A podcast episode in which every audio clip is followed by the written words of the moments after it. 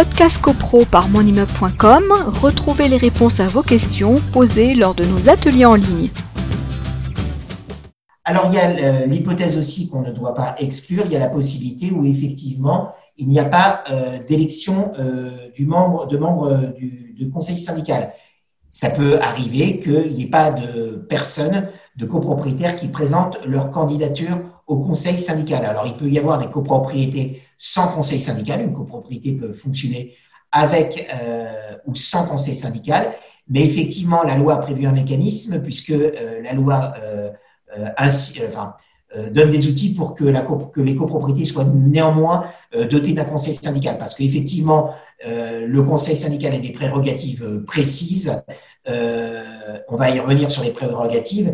Et parce que le conseil syndical a des prérogatives, notamment pour contrôler la gestion du syndic, qu'il y a des outils pour doter les, copropriétés d'un conseil syndical. On prend l'hypothèse d'une copropriété où aucun conseil syndical n'aurait été désigné le, syndic dresse un procès verbal de carence, adresse le dit procès verbal au copropriétaire dans un délai d'un mois, et il y a la possibilité euh, pour des copropriétaires de saisir le juge des référés du tribunal judiciaire du lieu de situation de l'immeuble et de faire élire les membres du conseil syndical. Mais dans ce cas de figure, il faut proposer au tribunal les personnes à désigner en qualité de membre du conseil syndical. Donc, euh, il faut quand même que des personnes aient donné leur aval pour faire partie du conseil syndical. Alors, on peut se poser la question, effectivement, si elles n'ont pas été euh, dans un premier temps en assemblée générale, est-ce qu'elles le seront dans un deuxième temps? N'empêche qu'il y a la possibilité de faire désigner, mais ce n'est pas le, tribunal qui, sur la liste des copropriétaires, va euh, désigner comme bon lui semble tel ou tel membre du conseil syndical. Il faut proposer des noms.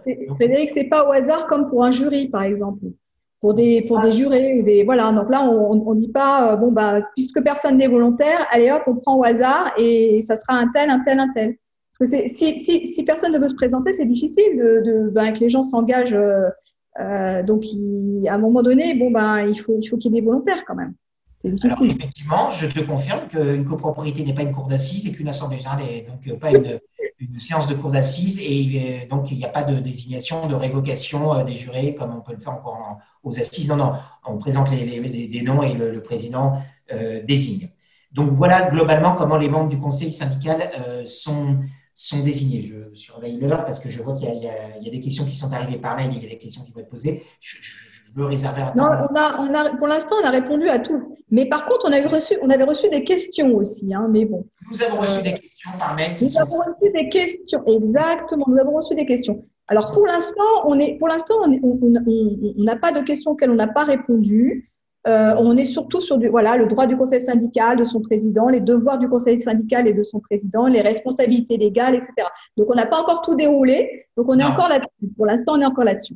Alors, donc, désignation du conseil syndical, de, schématiquement, j'ai indiqué comment ça se passait.